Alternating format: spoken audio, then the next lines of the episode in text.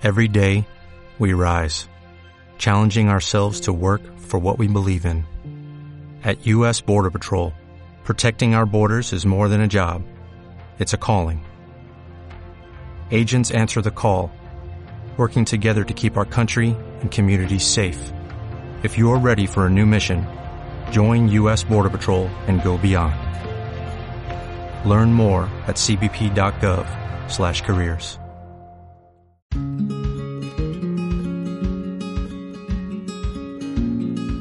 Bienvenidas, bienvenidos a un nuevo episodio, a un nuevo capítulo del podcast de jardinería y paisajismo, el espacio en donde encontrarás tips, trucos, estrategias y noticias del mundo de las plantas para que puedas tener tu jardín más lindo cada día. Hoy es un episodio muy especial también para mí porque tengo un entrevistado. Y este entrevistado no es ni más ni menos que Antonio Jesús Abril. Él es un referente para mí porque cuando comencé con el podcast él ya lo había hecho, lo había tenido que dejar por distintas circunstancias que después nos va a comentar, pero la verdad que es un gusto Antonio tenerte en el podcast y poderte entrevistar porque tenés mucho de historia dentro de mi podcast. Bienvenido y estoy ansioso de poder hablar contigo.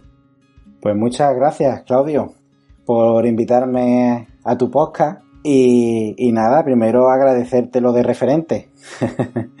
La verdad que para mí es, un placer volver al mundo de los podcasts, aunque sea como invitado, y, nada, contento de estar aquí en el tuyo. Bueno, muchísimas gracias. Vos sabés que eh, yo empecé el podcast, bueno, de hecho me habías contactado y habíamos estado en comunicación previamente cuando había aparecido yo en Kudaku.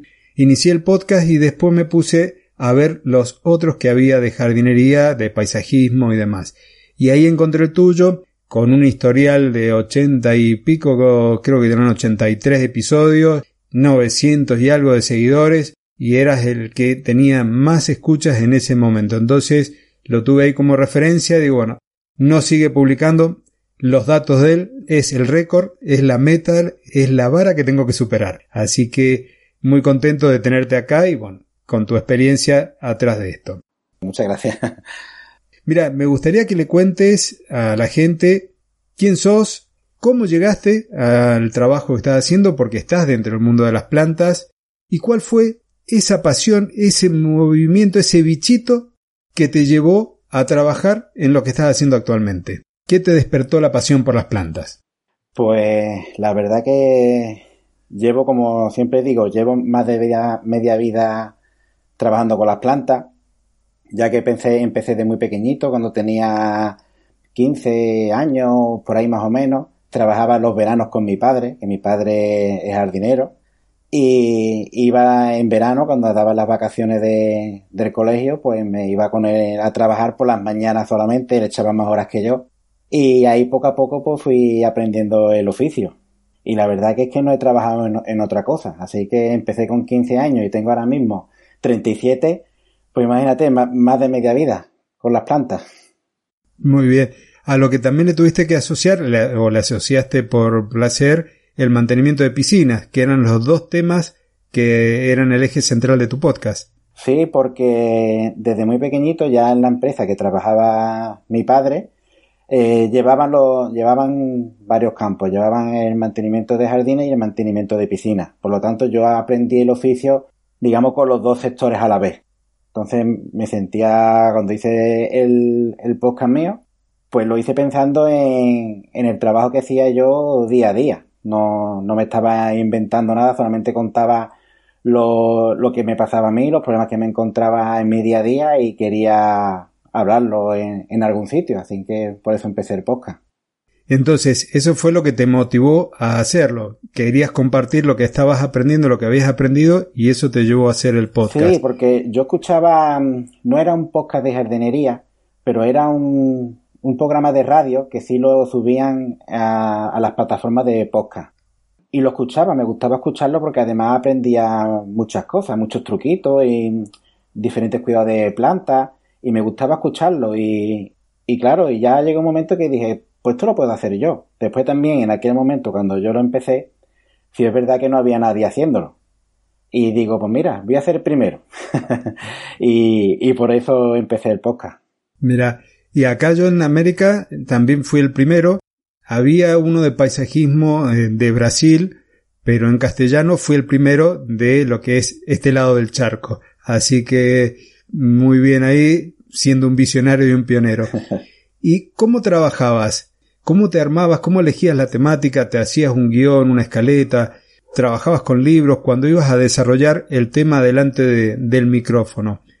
¿Cómo, ¿Cómo elegías la temática y cómo la trabajabas? Pues ya te digo, la temática me surgía en el trabajo, porque yo por las mañanas estaba trabajando y por la tarde grababa el podcast, así que muchas veces estaba trabajando y me pasaba cualquier cosa o algún cliente me hacía alguna pregunta y yo decía, ah, mira, pues esto da para un podcast. y me preparaba, si es verdad que cuando no estaba muy seguro de lo que iba a decir, pues buscaba información en libros que tengo y demás me lo preparaba un poquito, hacía una pequeña escaleta, pero nada, un folio y apuntando ahí cuatro palabras. Y, ya está, lo grababa, eran episodios cortitos, de unos diez minutitos por ahí, y que a mí se me hacía un mundo hacerlo. y, y nada, y así como empecé, y cada semana, o casi cada semana intentaba publicar al menos uno. No tenías un, porque yo cuando lo agarré ya no estabas publicando. ¿No tenías un día fijo de la semana para publicar o era a medida que podías ir avanzando o tenías un día que publicabas siempre? Pues creo que eran los, los martes o miércoles. Solía intentar que fuera al principio de semana. Ajá. Sí, eran los martes o los miércoles como que lo tenía o lo grababa el martes lo publicaba el miércoles, una cosa así era, no me acuerdo. sí, una cosa así. Bien. Ha pasado algún tiempo desde ese momento. Sí. ¿Y cuál era el equipamiento que usabas? Pues no mucho. ¿Cómo grababas? No mucho, la verdad. La verdad que era un poco low cost porque tampoco sabía, tampoco quería invertir mucho porque no sabía si iba a continuar mucho tiempo o no. Simplemente un, un micrófono de, para grabar el audio y ya está, ya con los programas que te vienen estos gratuitos, con esto lo, lo editaba, le ponía la música y demás. No, no mucho más. Sí, un poco también como comencé yo. Yo en realidad empecé grabando con el móvil, con el celular, y de ahí pasaba el audio a la computadora y lo empezaba a editar.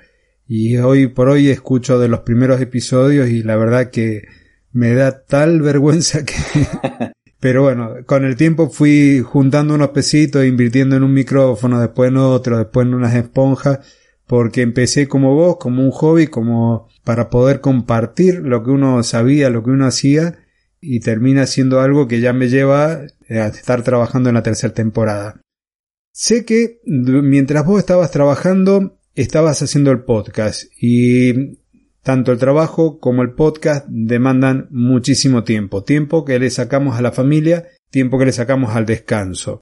Pero a su vez también tenías otras cosas que te estaban motivando ahí.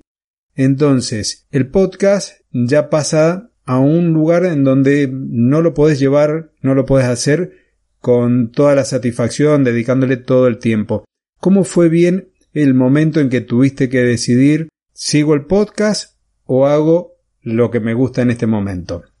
Pues la verdad que sí, que me pilló también un poco por sorpresa a mí, porque yo fui a, hacer un curso de, poda y, cuando fui allí y descubrí el mundo de la arboricultura, pues la verdad que ahí me cambió el chip totalmente. Eh, yo salí de la primera clase que fue teórica, yo salí con una energía brutal. Yo como que descubrí lo que verdaderamente me gustaba. Eh, llamé a mi mujer ha estado súper bien, me ha encantado. He aprendido un montón de cosas y, y, la verdad que esa noche yo creo que, que ni dormí. Y, y nada, y ya llegó cuando llegué a casa, porque era fuera de aquí donde vivo yo.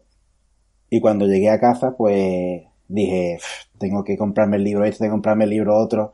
Digo, bueno, ¿y ahora cómo estudio yo el tema de los árboles teniendo que hacer el podcast? Los últimos podcasts que grabé sí es verdad que estaba hablando de arboricultura, pero ya te digo, me ocupaba mucho tiempo, eh, también como tú dices tenemos familia y, y, la verdad que tenía que elegir entre una cosa y otra y lo que me tiraba en ese momento era la arboricultura y hasta ahí llegó mi, mi etapa como podcaster y, entré en el mundo de, la arboricultura. Supongo que no, no estás muy arrepentido de haber tenido que dejar el podcast porque hablas con mucha pasión sobre la arboricultura. No sé si me equivoco o extrañas un poco el podcast. Algunas veces lo extraño un poco, digo, pero siempre que me sale a la mente el podcast me viene detrás el tema de arboricultura. ¿Sabes? Cuando aprendo alguna técnica, aprendo algo nuevo, muchas veces me viene a la cabeza, si esto lo contara en el podcast, haría mucho bien, ¿sabes? Pero sí es verdad que siempre, no sé por qué me dio por ahí, supongo que encontré mi camino. y, cada vez que, me sale el tema del podcast, siempre, siempre me sale arboricultura detrás. ¿Y no has pensado en hacer un podcast de arboricultura? Lo he pensado, lo he pensado, pero eh, una de las cosas que eché en falta cuando estaba haciendo el podcast de jardinería era que me sentía un poco solo. Entonces, claro, era hace ya algunos años y entre que los podcasts todavía no estaban muy conocidos y menos un podcast de jardinería. Cuando hablaba con otra gente, ¿por qué no lo hacemos juntos? Como que no me echaban mucha cuenta. Y decidí hacerlo solo y claro, eché en falta a lo mejor a algún compañero que me inspirara, que me dijera vamos a hacer esto, vamos a hacer lo otro porque tan, tanta, tantos capítulos, ochenta y tantos, y uno solo siempre con la misma voz, pues la verdad que me cansaba hasta yo, ¿sabes? Y yo pensaba, digo, si me estoy cansando yo de escucharme a mí, ¿cómo no se van a cansar la gente que me escucha? También está la otra que por ahí uno se escucha mucho más de lo que nos escuchan porque una es el tiempo que uno dedica a grabarlo. Claro. Y cuando lo editas te vuelves a escuchar varias veces, así que por ahí el oyente nos escucha una vez y nosotros nos escuchamos cinco. Pero me pasó también el, tránsito al principio eh, de hacerlo solo y me largué a la pileta, valga la, redundancia con el nombre del podcast que tenías vos, mm. y empecé para adelante, le di para adelante haciéndolo hasta que en el camino llega Fernando y es cierto, cambia mucho que haya una segunda voz, que haya alguien más que también te haga su aporte, porque por ahí la familia no es muy objetiva al momento de, de sugerirte modificaciones o cambios, claro. porque está el cariño de por medio. Entonces, tener personas de afuera es, es importante. Y es un camino muy solitario cuando se encara solo. Eso también te lo tengo que reconocer. Así que, pero por suerte aparecieron los árboles. Sí, y, ya te digo, yo no lo descarto, yo no descarto nada en esta vida. Y si en un futuro se me plantea la oportunidad de hacerlo con alguien que le guste la agricultura igual que a mí y le guste el mundo podcast y nos podemos juntar y podemos hacer un podcast nuevo, pues yo lo haría encantado. No lo digo por mí, porque ya estoy con muchas cosas, pero mira vos lo, lo curioso. En el caso mío me pasó también un poco como a vos el hecho de no tener esa compañía en el trabajo. Y mm, acá el podcast es mucho más nuevo que allá en España y el trabajo lo hago con Fernando que está allá. Entonces es increíble cómo el mundo digital borra las distancias, borra hasta los usos horarios porque ahora ya nosotros en un par de días estamos grabando con Fernando muy temprano en la mañana de Argentina para poder llevar un contenido de valor a los oyentes. O sea que no descartes que puedas encontrar de este lado del charco a alguien que, que se sume. Por lo pronto dejamos el llamado y después, bueno, si aparece ahí con los contactos que nos vas a dejar, los enlaces de contacto, entonces por ahí quien te dice que uno de los oyentes quiera sumarse a tu proyecto. y lo que quiero, mira, eh, estábamos hablando de arboricultura, pero por ahí no todos quizás escuchan este término y saben de qué se trata. ¿Por qué no nos contás bien, porque vos estás certificado como arboricultor, de qué se trata todo ese mundo dentro de la jardinería? Pues la arboricultura, eh, en este caso, otra una vez más, eh, no es muy conocida. no, no, soy, no voy a decir que soy de los primeros que entro en el mundo de la arboricultura porque hace ya bastantes años que existe y hay muy buenos arboristas eh, de hace muchos años, pero sí es verdad que todavía no se conoce mucho y es una pena, pero creo que cada vez va a ir teniendo más, más, protagonismo en el mundo de la jardinería y, no es otra cosa que, un arborista, como me gusta a mí llamarlo, pues un arborista es un especialista en, en árboles. No tiene por qué solamente ser un podador, porque en el mundo de la arboricultura entran muchas cosas aparte de podar y hay que diferenciarlo un poco con un podador, pero es básicamente eso, un especialista en, árboles. ¿Qué tipo de consultas atendés cuando te llaman específicamente por esto? Porque vos estás trabajando en jardinería y a lo mejor hay algún problema con los árboles. ¿Qué tipo de problemas son los que atendés y a lo que ayudas a resolver? Pues es un... Ahí cambia la cosa. Cuando ya eres, me considero especialista en árboles porque he estudiado mucho y, tengo una, certificación aprobada por la, por la ISA, que es la Asociación Internacional de Arboricultura, pues cambia la cosa porque no es lo mismo que te llame un cliente y te diga mm, quiero podar el árbol este así, así, así y tú lo haces sin chistar ¿no? Que cuando eres un, un arborista que tiene unos conocimientos, ellos te llaman porque quieren podar el árbol, pero después tú vas y tú le das tu visión. Y a lo mejor ese árbol en realidad no hay que podarlo. Entonces, eh, tú me llamas, yo voy a tu casa, pues miro el problema que tienes con el árbol y si hay que podar o no, ya lo decido yo. No sé si me, no sé si me he explicado. No, sí. Entonces, básicamente con el tema de poda, cuestiones sanitarias, plagas, enfermedades, ese tipo de cosas también las atienden con algún tipo de, especialización o básicamente se centra en el tema de las plantas, en recuperarlas, en, evitar de que se mueran. Sí, vamos, eh, el tema de los árboles, aparte de, poda, pues a lo mejor también realizamos sustentaciones, que explicándolo así por encima es ponerle unas cuerdas puesta de diferentes formas para que no se caiga una rama, por ejemplo. También hay protección del arbolado frente a obras, por ejemplo. Y, en fin, lo que es ya sanidad vegetal, que eso también entra en el mundo de la jardinería. Está bastante compaginado porque cuando tú aprendes cómo funciona un árbol, en realidad un árbol no es más que otra planta. Entonces te das cuenta que cuando vas aprendiendo de árboles también aprendes de jardinería. Te hago una consulta. Vos sabés que acá, en Mendoza y en los distintos lugares de la Argentina, tenemos el arbolado que es público. El arbolado, los árboles de la vereda de la casa. Y eso los atienden los municipios. Hay en algunos sectores en donde pasan las cuadrillas de poda, que yo las considero en algunos casos que son más de mutilación, porque terminan mutilando los árboles, y al frente un técnico agrícola o un ingeniero agrónomo o ingeniera agrónoma a las que le bajan ciertos lineamientos. Entonces por ahí a veces responden a cuestiones que están por encima de, de su poder de decisión en el caso de que quieren conservar su puesto de trabajo. Allí en donde vos estás, lo mismo. Eh, se hacen las podas y hay un arboricultor o no necesariamente tiene que estar al frente de la cuadrilla de poda. No, eh, pasa exactamente lo mismo. De, de, hecho, una de las cosas que, que, me gusta de tu podcast es que lo escucho y tenéis los mismos problemas allí en Argentina que tenemos aquí en España.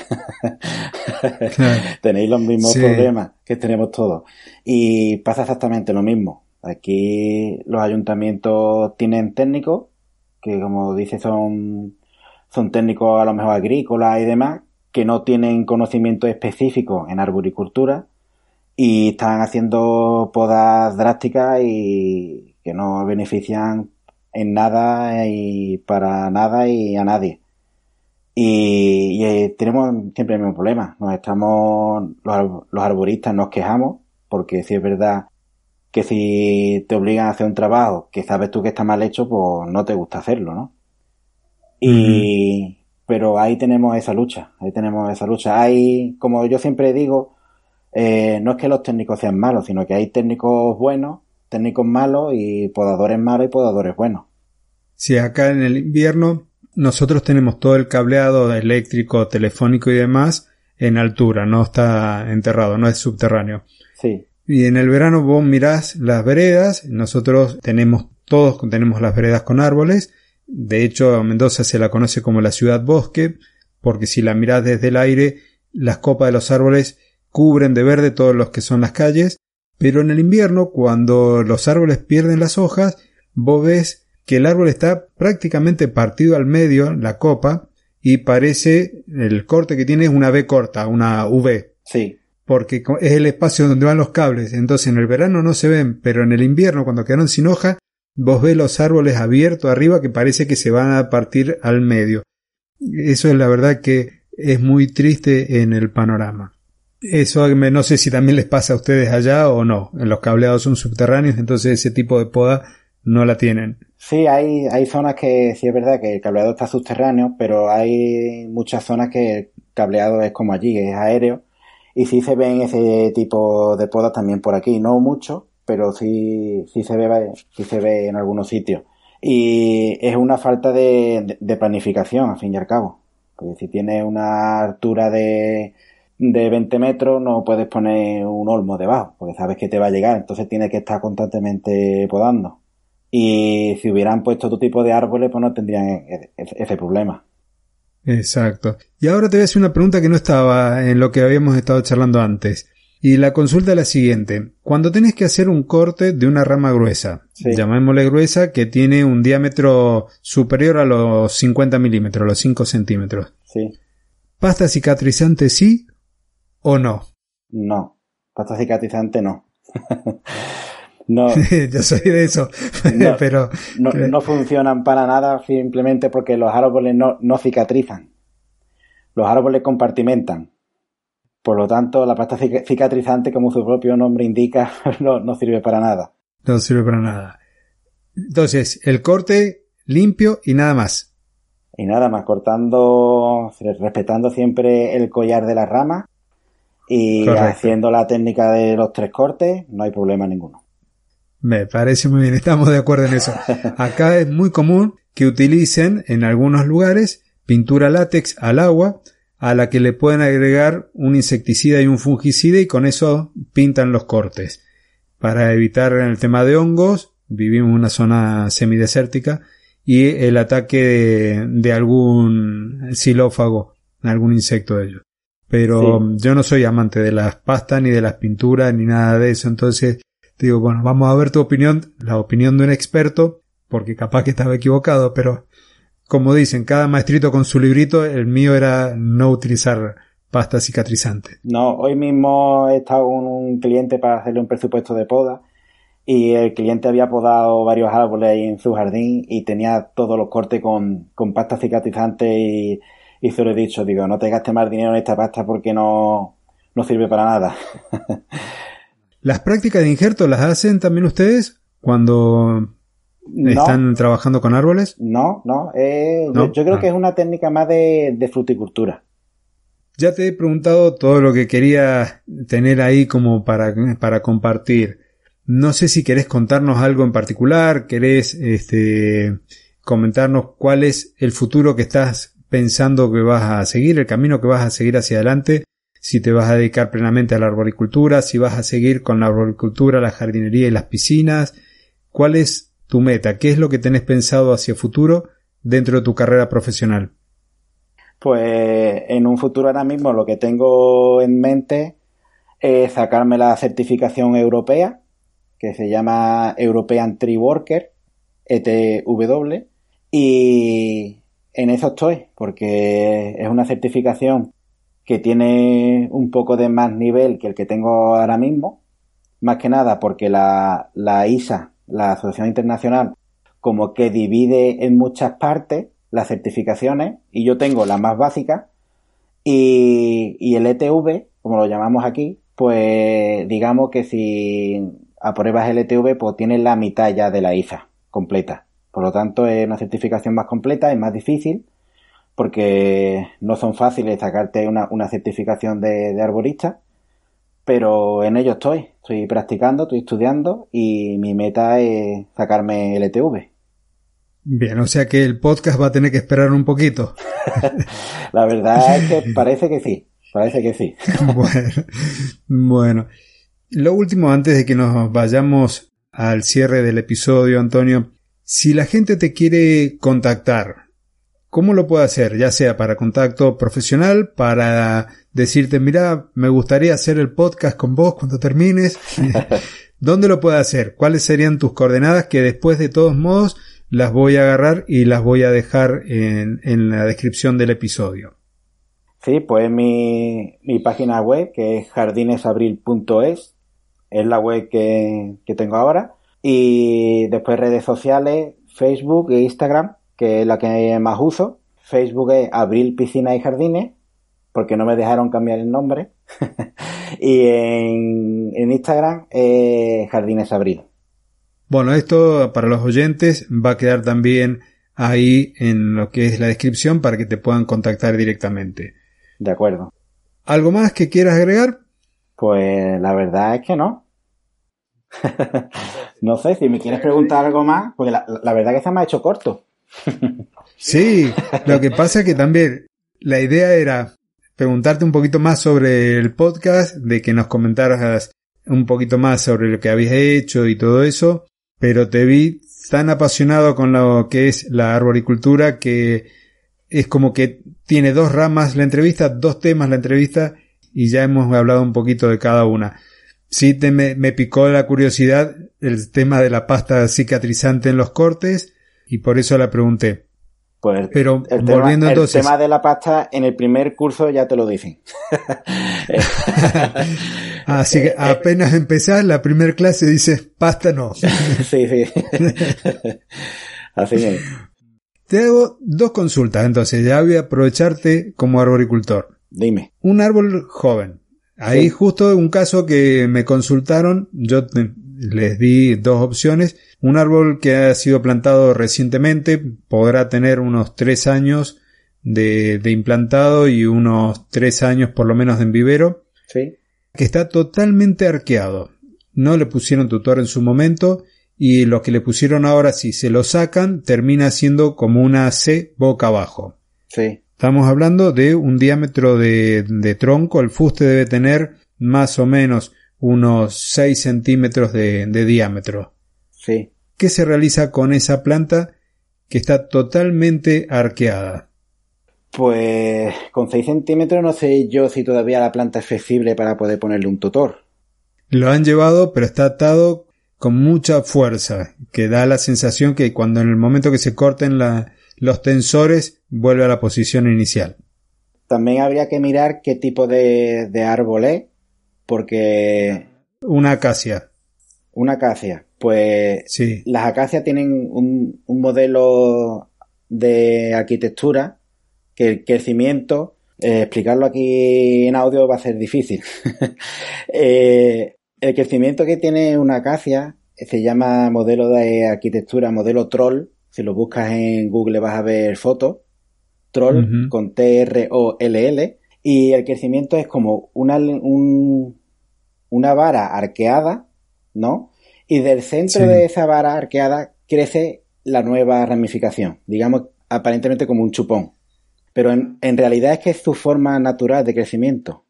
Sí, sí, las he visto, me encantan las, las acacias así.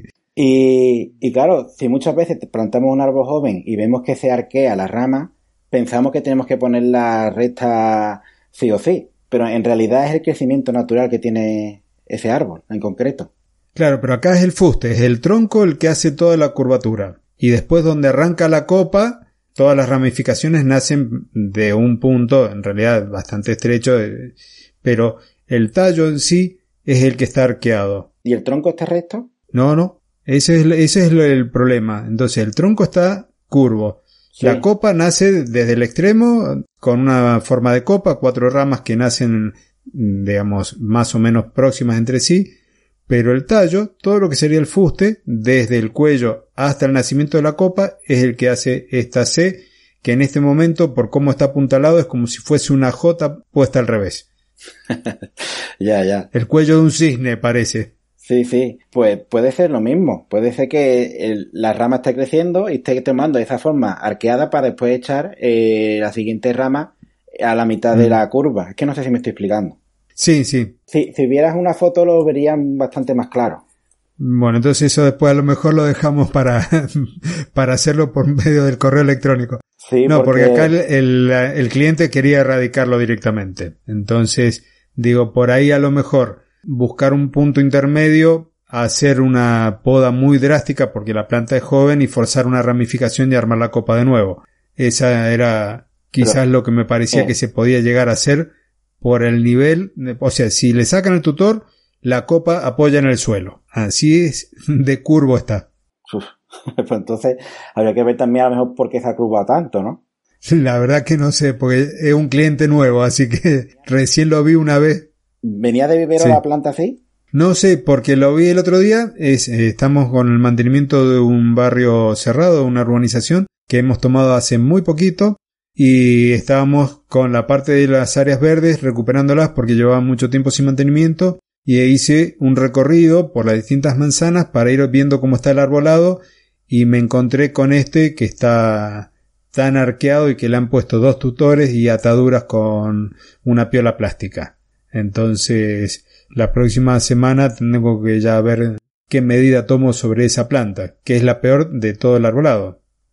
Así que vamos a ver Pues- qué pasa. Pues mira, un, un consejo que siempre doy a la gente cuando van a comprar un árbol a vivero es que sea un árbol de porte natural, que no lo hayan podado en el vivero, porque ya en el vivero viene ya muchas veces ya el pobre desgraciado. y, Sí. Y que sea de un, de un calibre inferior a, a 10, 12 milímetros. Ajá, bien joven. Bien joven. De esa forma se adapta bastante mejor y no va a tener muchos problemas. No sé si a lo mejor ese árbol que me cuenta ya ha venido con otras podas, no lo sé. Lo poco que alcancé a observar, porque fue justo último momento, para mí ya venía así de vivero. En una planta que venía ya de vivero, que con mal crecimiento, quizás en búsqueda de iluminación, porque los tienen muy amontonados para poder eh, optimizar el espacio de almacenamiento, y de ahí ya venía el pobre torcido. Pero no he tenido tiempo de hablar con el propietario, con la gente que hizo la urbanización, para ver qué, qué es de la historia de esa planta en particular. Pues sí, estaría curioso. Bueno, cualquier cosa después te mando una foto por WhatsApp y, y lo vamos viendo. Vale, de acuerdo. Así me comentas. Bien, Antonio. Terminamos entonces eh, la entrevista. Yo la verdad que muy contento, muy agradecido porque, como te decía, fuiste una de las varas a superar.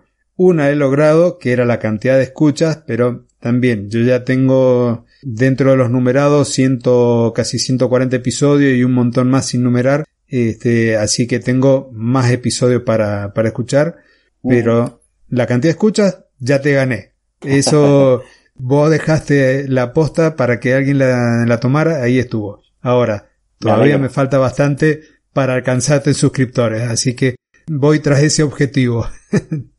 Pues me alegro y te animo, te animo a que sigas con ello. Muchas gracias Antonio por estar acá. Te agradezco realmente de corazón que te hayas podido hacer un tiempo. Es muy tarde allí en España en este momento mientras estamos grabando. Así que con más razón este tiempo que me estás dedicando y la gentileza eh, le agradezco muchísimo. De nada, ha sido, ha sido un placer.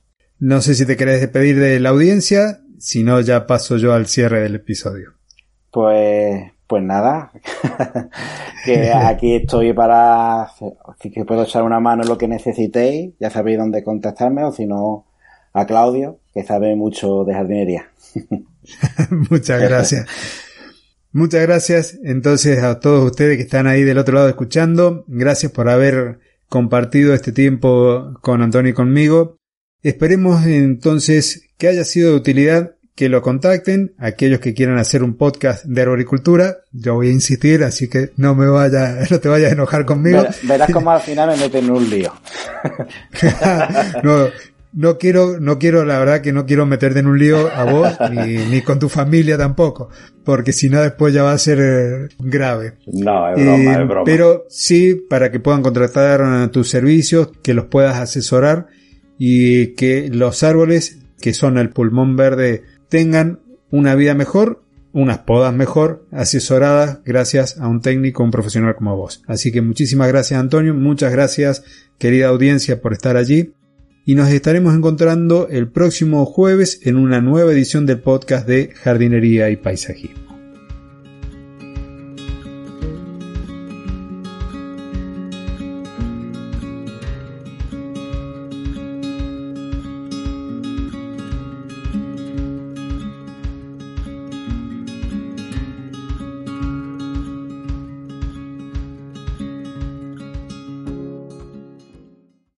Cliente de Western Union, puedes disfrutar de una tarifa de envío de 0 dólares en tu primera transferencia internacional de dinero en línea. Envía dinero a los tuyos en casa de manera rápida, fácil y conveniente. Visita westernunion.com o descarga nuestra app hoy mismo y tu primera tarifa de envío corre por nuestra cuenta. Aplican ganancias por cambio de moneda. No disponible para tarjetas de crédito y envíos a Cuba. Servicios proporcionados por Western Union Financial Services Inc. NMLS 906983 o Western Union International Services LLS NMLS 906985.